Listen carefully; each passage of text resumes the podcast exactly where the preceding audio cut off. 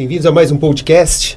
Uh, sempre é muito bom tê-los aqui conosco para conversar um pouquinho sobre aspectos da saúde e usando como carro-chefe aí as ideias novas. E hoje nós trazemos para discussão e para trocar um, um papo aqui conosco o Fernando Frajócomo. O Fernando ele é fisioterapeuta e a área de atuação dele é uma área muito particular quase um paradigma. É botar o paciente com câncer para fazer exercício. Se antigamente a gente tinha vários estigmas aí quanto, quanto a esse paciente, hoje esses estigmas estão caindo por terra, seja na questão social, seja inclusive na questão física. E é isso que a gente vai falar hoje com o Fernando, que tem seu doutorado nessa área, tem trabalha hoje como pesquisador visitante no Instituto Nacional do Câncer e tem vasta experiência em desenvolver esses modelos, acompanhar como que é esse cenário tanto nacional quanto internacional. Fernando, bem-vindo, obrigado por estar aqui com o nosso podcast, esclarecendo para os nossos ouvintes um pouquinho mais sobre o que, que o paciente com câncer, o que, que a atividade física pode lhes beneficiar. Uh, prazer recebê-lo. Muito obrigado, acho que é uma, uma honra estar aqui falando sobre um tema extremamente importante, que eu acho que tem ganho um aspecto muito importante na mídia, nas redes sociais, até nas nossas conversas. Falar de câncer já é, uma, já é um estigma, a gente toda hora está sendo bombardeado por informações de uh, terapia milagrosa do câncer, vencemos o câncer. Realmente ainda é um desafio. Tratar o câncer é uma doença que pede um apoio muito grande da pesquisa para entender que doença estamos falando. Na verdade, o câncer são mais 100 doenças. Esse é um dos grandes desafios de acharmos aí uma, uma cura milagrosa. Mas temos aí uma proposta terapêutica que vem ganhando muita força, que é a questão do exercício em câncer. Uh, Fala um pouquinho para a gente, só uma coisinha, Fernando. Assim, hum. Isso é novo? Isso começou agora, essa ideia? Porque exercício para doença cardiovascular já é algo notório, conhecido, as pessoas saem do seu cardiologista e falam, pô, meu cardiologista mandou fazer uma maratona. é, e para o câncer, isso... As pessoas não olham enviesado para você, não falam assim, é. cara, você está mandando correr, eu tô com câncer, você está sabendo qual é o meu diagnóstico? É pois isso? é, pois é. Essa conversa vem ganhando mais força. O que a gente tinha como contraindicado a realização de exercício em pacientes com câncer, a gente tem visto exatamente o contrário. O que faz mal é ser mais sedentário, é ser mais inativo, tanto em fase de prevenção, tratamento e depois diagnóstico com câncer. Essa é uma linha ainda nova, por isso uhum. que também uh, acaba gerando muita dúvida.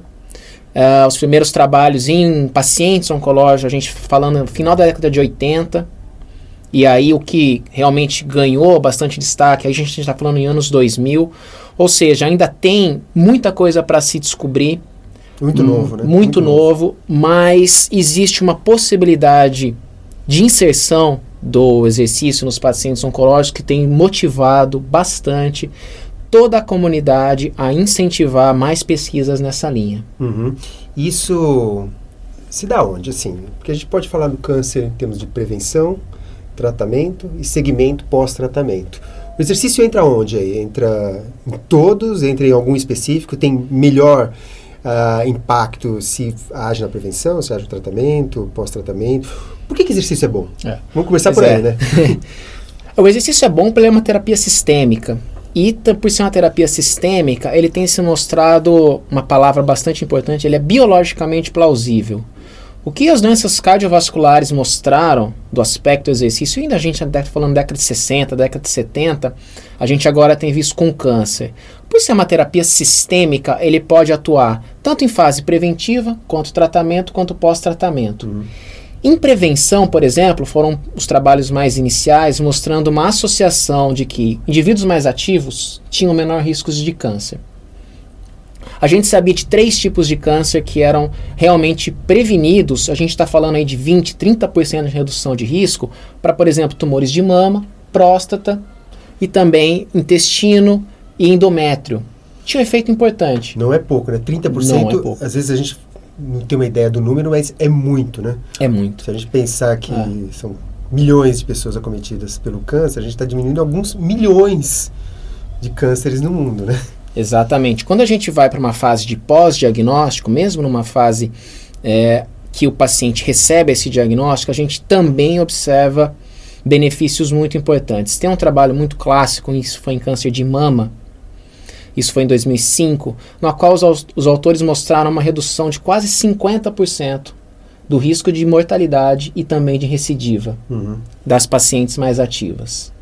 Isso é muito parecido com o mesmo efeito de um medicamento que foi considerado uma revolução do tratamento do câncer, que é o trastuzumab, para pacientes HER2 positivo. Uhum. Ou seja, estamos oferecendo uma terapia provável, muito importante, com redução de mortalidade, melhora de qualidade de vida, redução de recidiva, tão boa quanto, e de um efeito sistêmico muito grande, com os medicamentos que revolucionou o uhum. tratamento de câncer de mama, por exemplo. Sim, sim. Às vezes é com, com números até é, compatíveis com esses, né?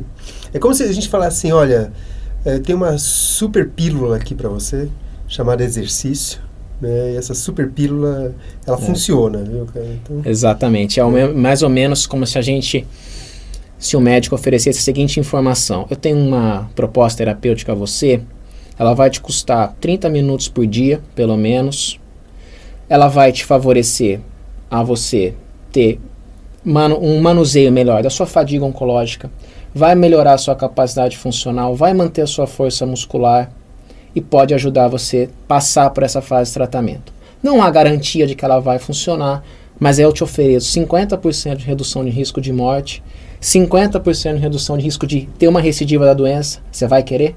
Nossa, esse, é o, é. esse é o exercício. Excelente. Estamos caminhando para essa conversa futuramente ali. A gente espera que seja em curto prazo para que isso atinja aí todas as populações oncológicas. Uhum.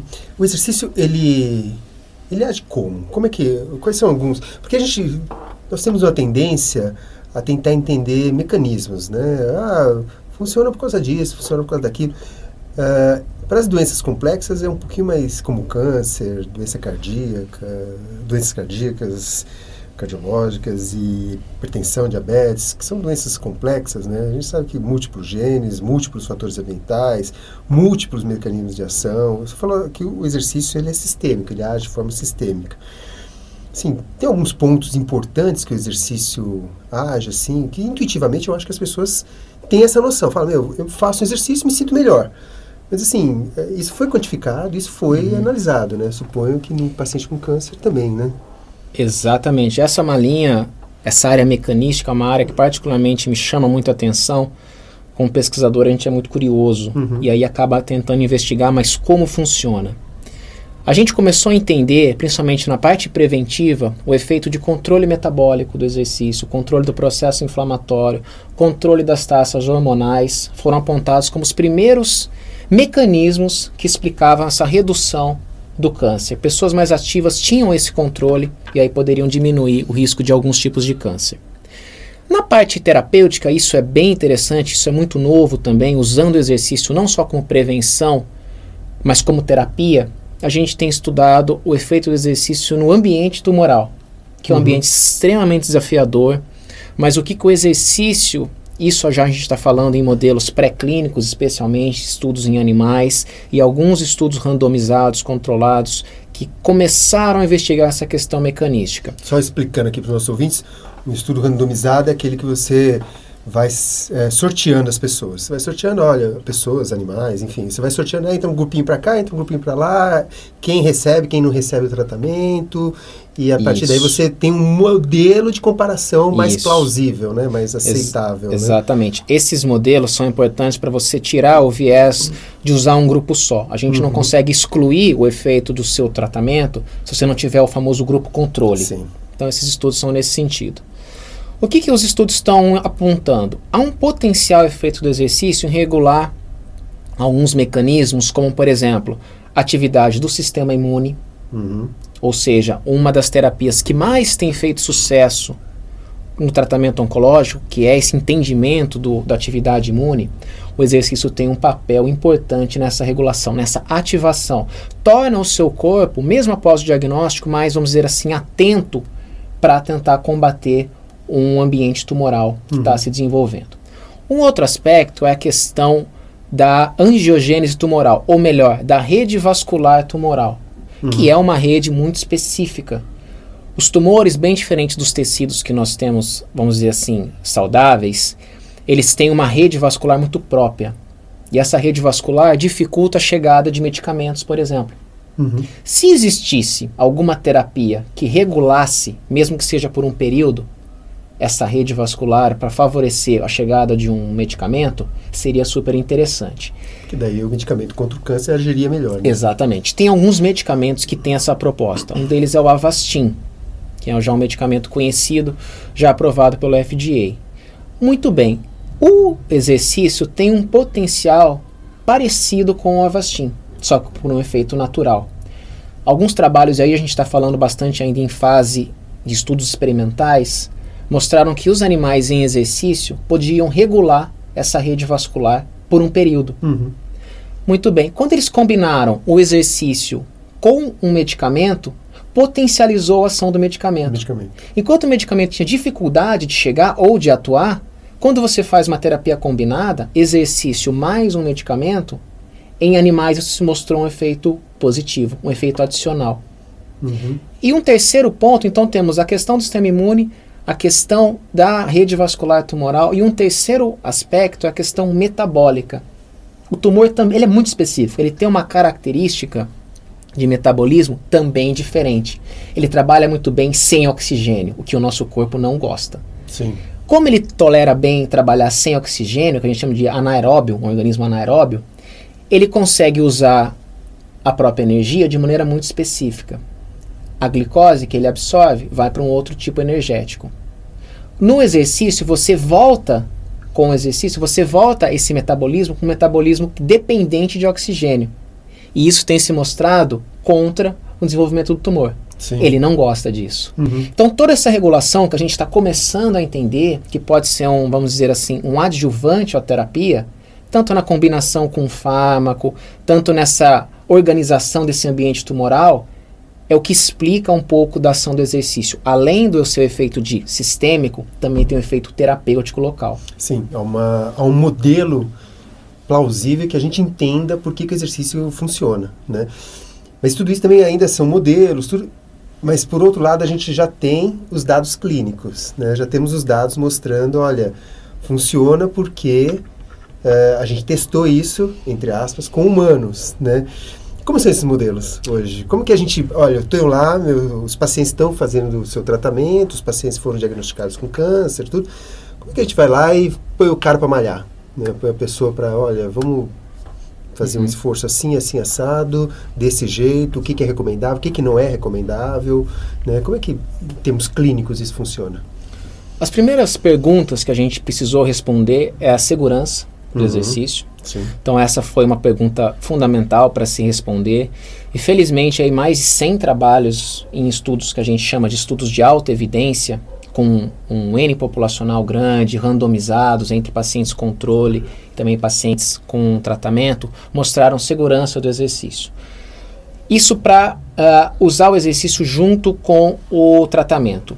Para a, a, pergunta principal era tentar reduzir a questão das taxas de mortalidade e também combater os sintomas do tratamento. Que a gente tem observado, ela desenvolve muita fadiga, muitas queixas, muitos pacientes apresentam dores, uhum. muitos pacientes vão apresentar náusea, principalmente com uma combinação de alguns quimioterápicos, uhum. fora os efeitos colaterais que alguns quimioterápicos acabam favorecendo problemas cardiovasculares, redução de massa muscular, redução de massa óssea.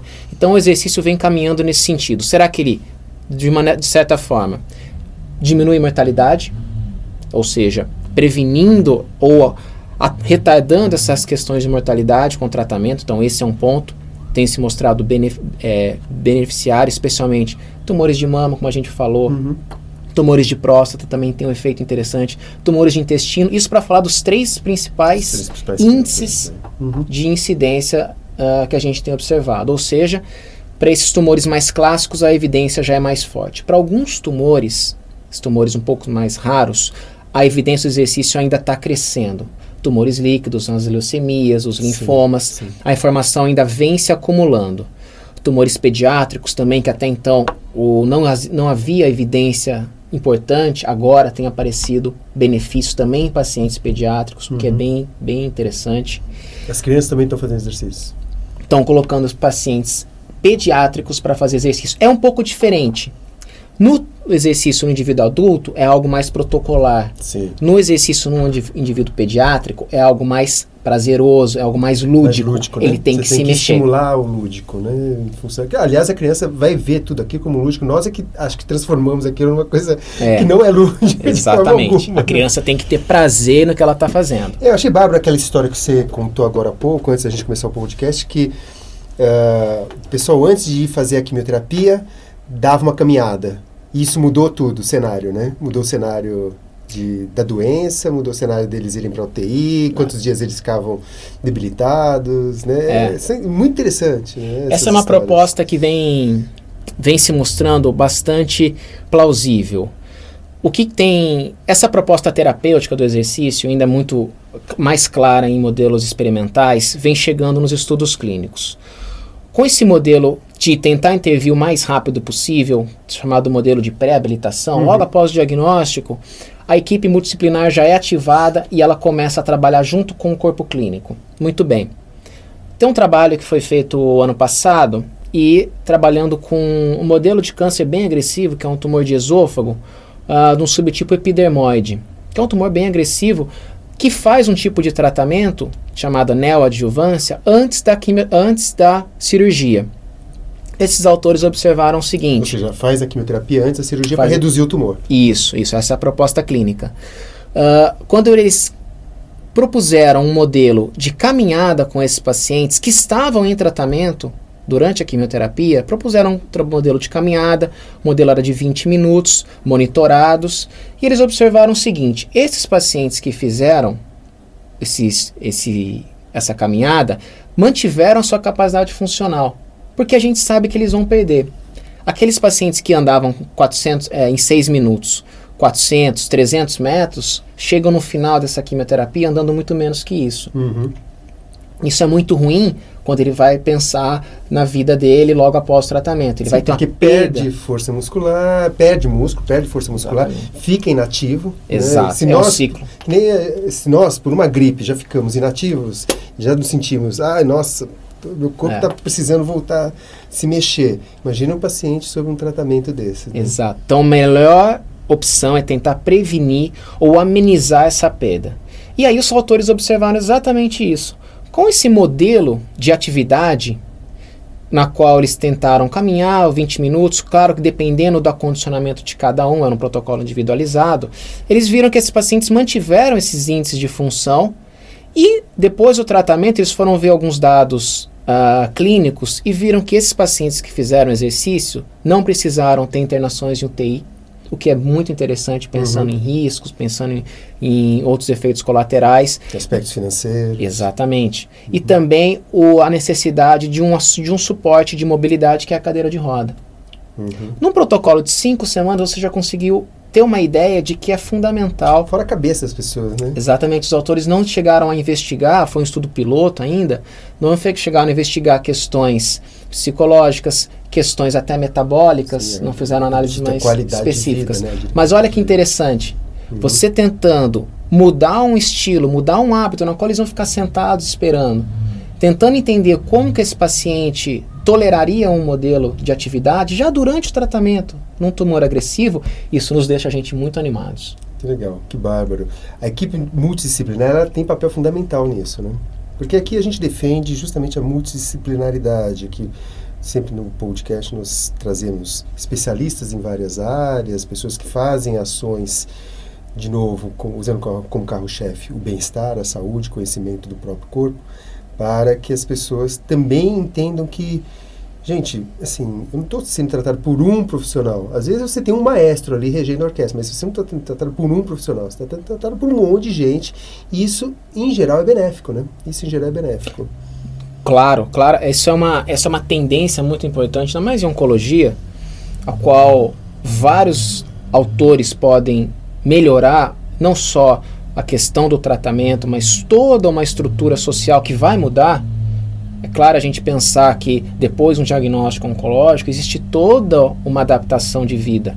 E aí essa incorporação da, da, equipe multidisciplinar cada vez mais cedo, isso é uma mudança importante que tem acontecido.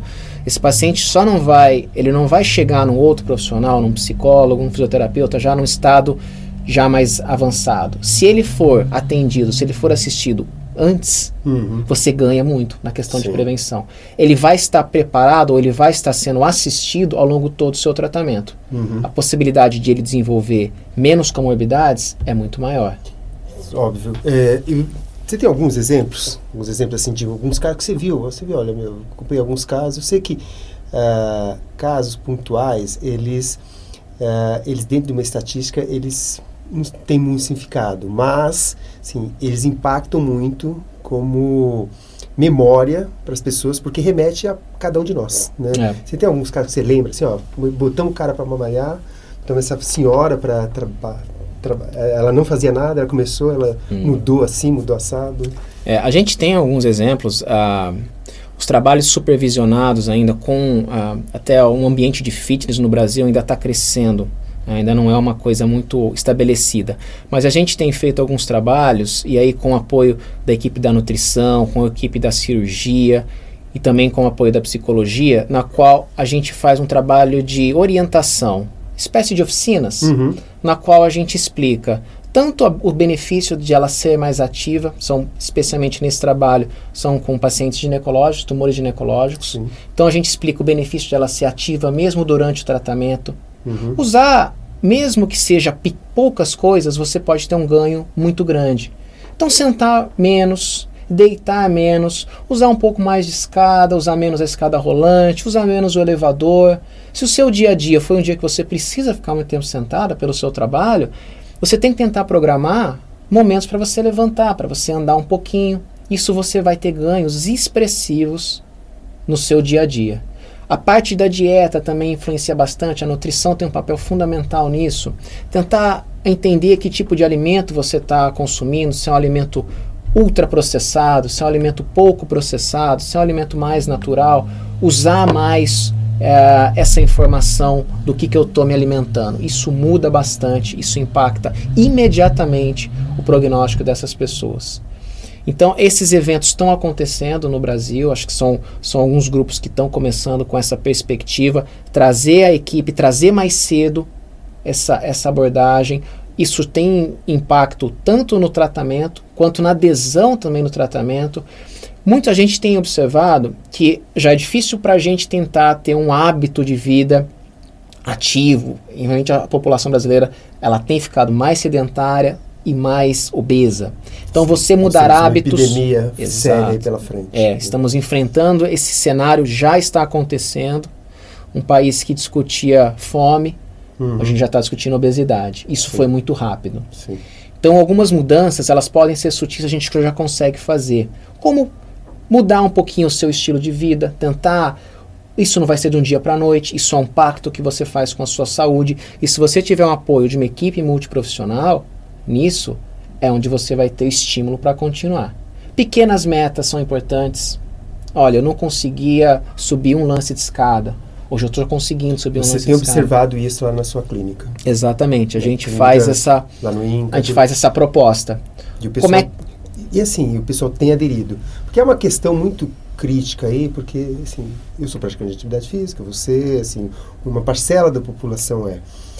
Mas grande parte da população não é e perigas aí da gente no futuro ter uma, uma população ínfima, uma parte ínfima da população praticando atividade física.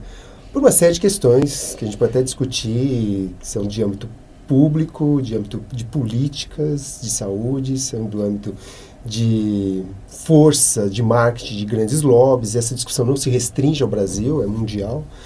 Né? Mas, assim, como é que é mudar a cabeça das pessoas, né, que a gente não esteja só pregando para convertidos, que assim, que a pessoa fala, meu, assim, fazer exercício é bom.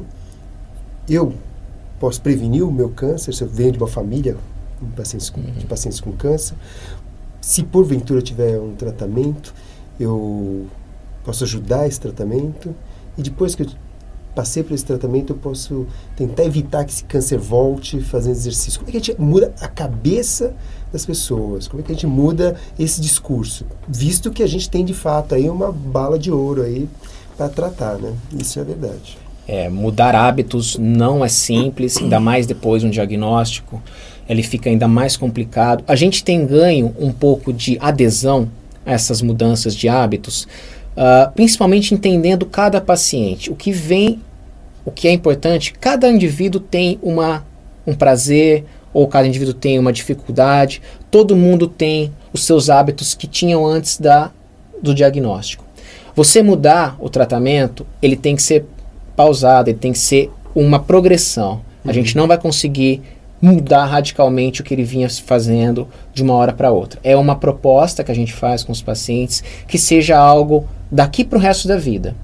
A gente mostra, ou pelo menos a gente tem conseguido apresentar esses benefícios da atividade física Sim. em pacientes oncológicos em todas as fases do tratamento você vai ter ganhos em sobrevida, você vai ter menos chance de ter a recidiva da doença, você vai tolerar mais o tratamento. E agora a gente tem mostrando até que o exercício é terapia Sim. Com, com o câncer. Então esse arsenal de, de informações acabam, de certa forma, sensibilizando o paciente e também a família.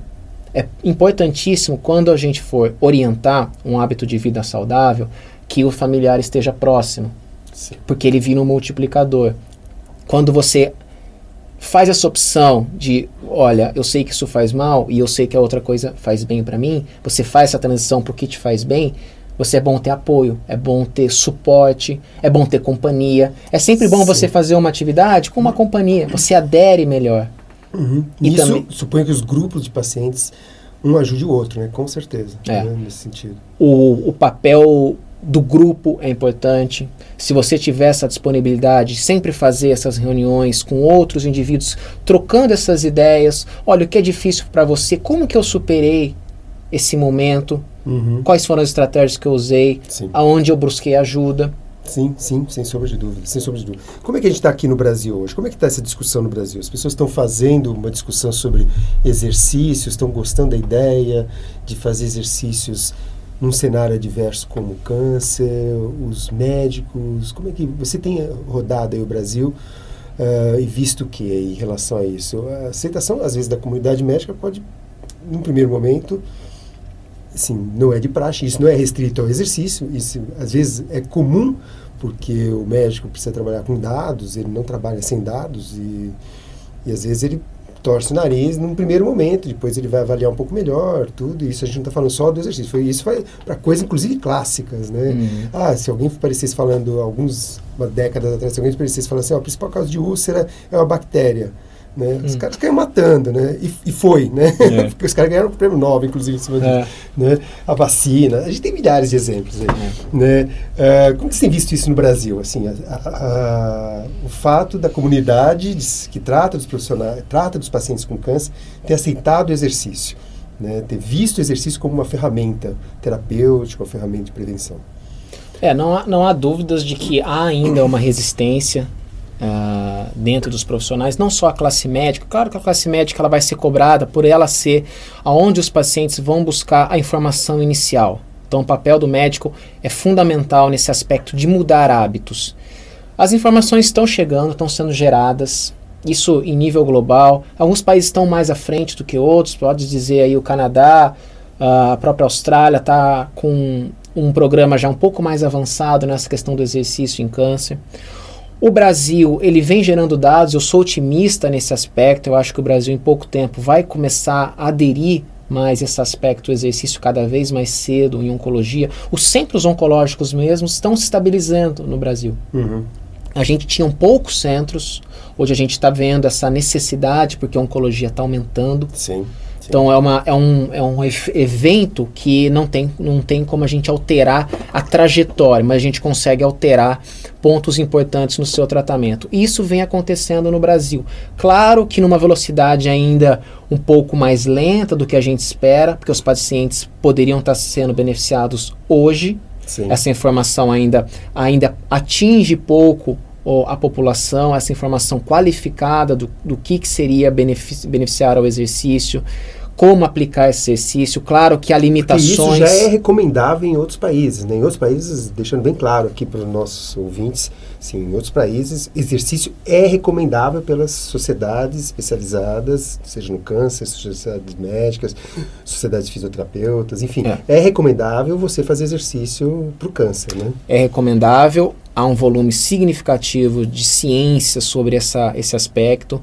Então, já a gente já tem guidelines em vários países recomendando que o paciente faça exercício em diversas etapas do câncer. A informação primária, evitar a inatividade, que era uma informação ainda em 2010, 2008, de alguns guidelines que já saíram, então a gente está 10 anos atrás, uhum. já tinha essa informação. Hoje, o risco de ele ficar sedentário, se ele ficar inativo, é muito maior. Sim. Então a gente tem que mudar essa informação de que, olha, você em tratamento, é melhor você ficar parado, evitar de fazer suas atividades que você vinha fazendo. Isso, na verdade, é o contrário. O benefício que ele vai ter é muito maior. Claro que há risco, a gente tem que pensar em cada paciente. O, o oncologista, nesse ponto, é fundamental de orientar o qual que é o risco que ele está tendo, o conhecimento, é uma, um conhecimento também da equipe multiprofissional, entendendo mais a oncologia. Sim. É um evento conjunto. Estamos entendendo que o exercício faz bem e agora a gente está na segunda fase, que é como é que, como é que eu aplico esse exercício.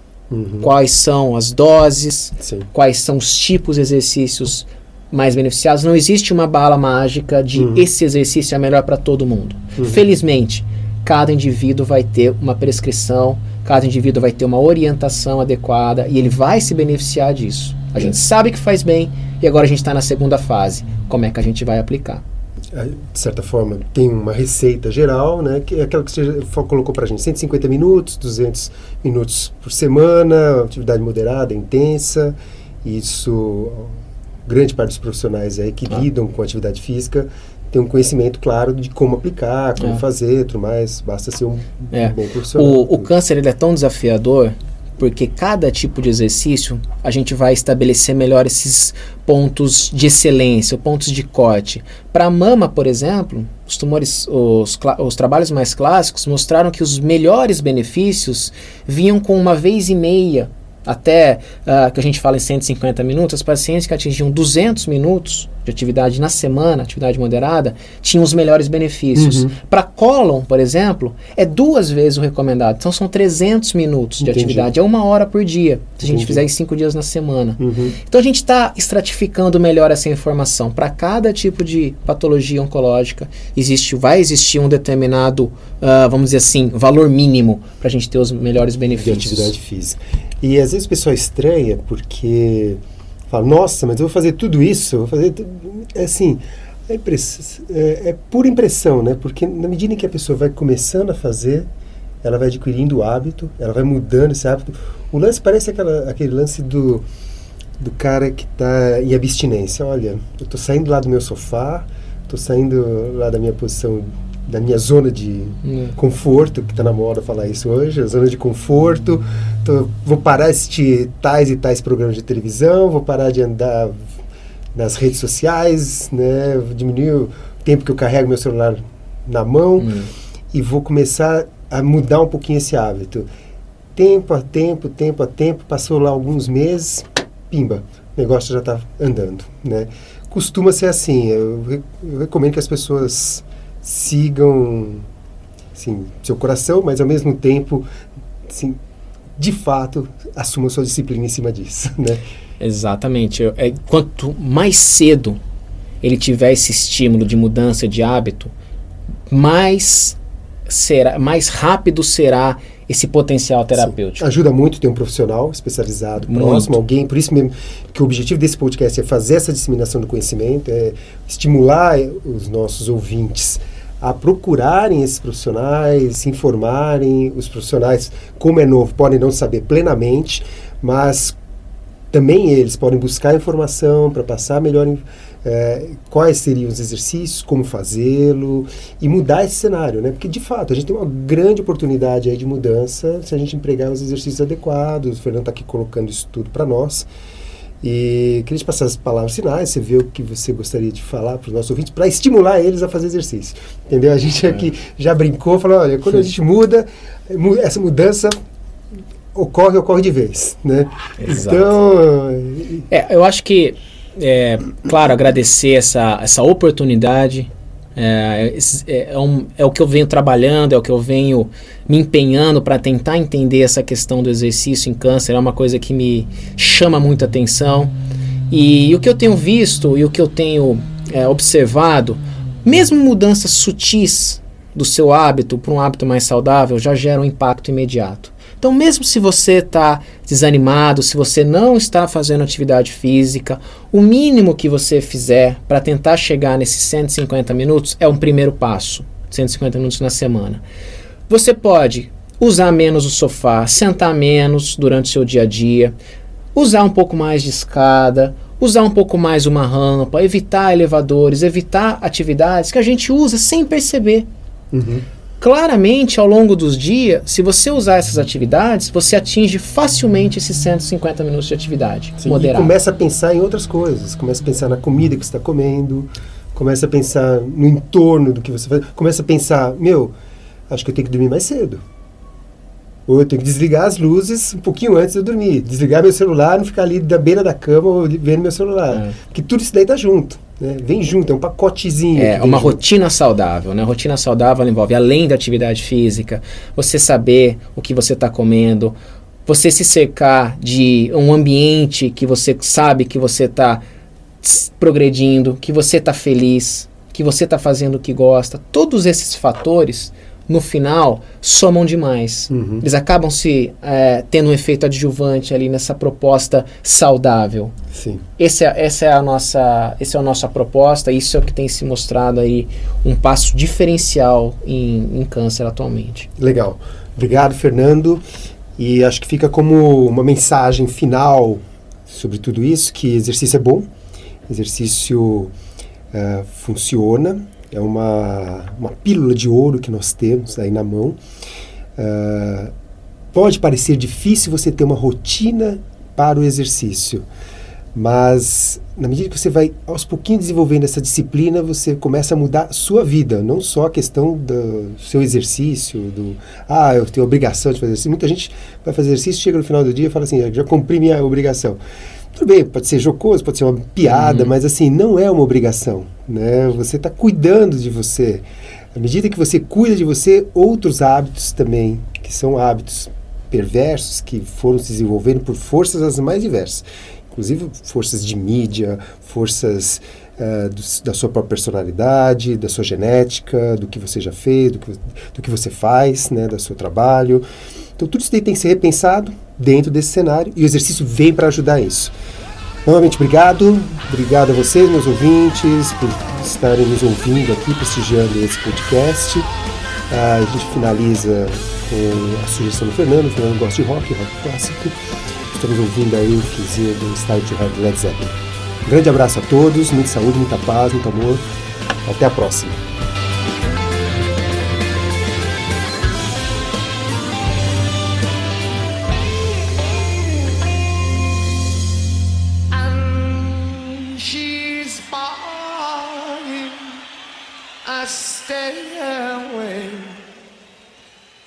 To heaven.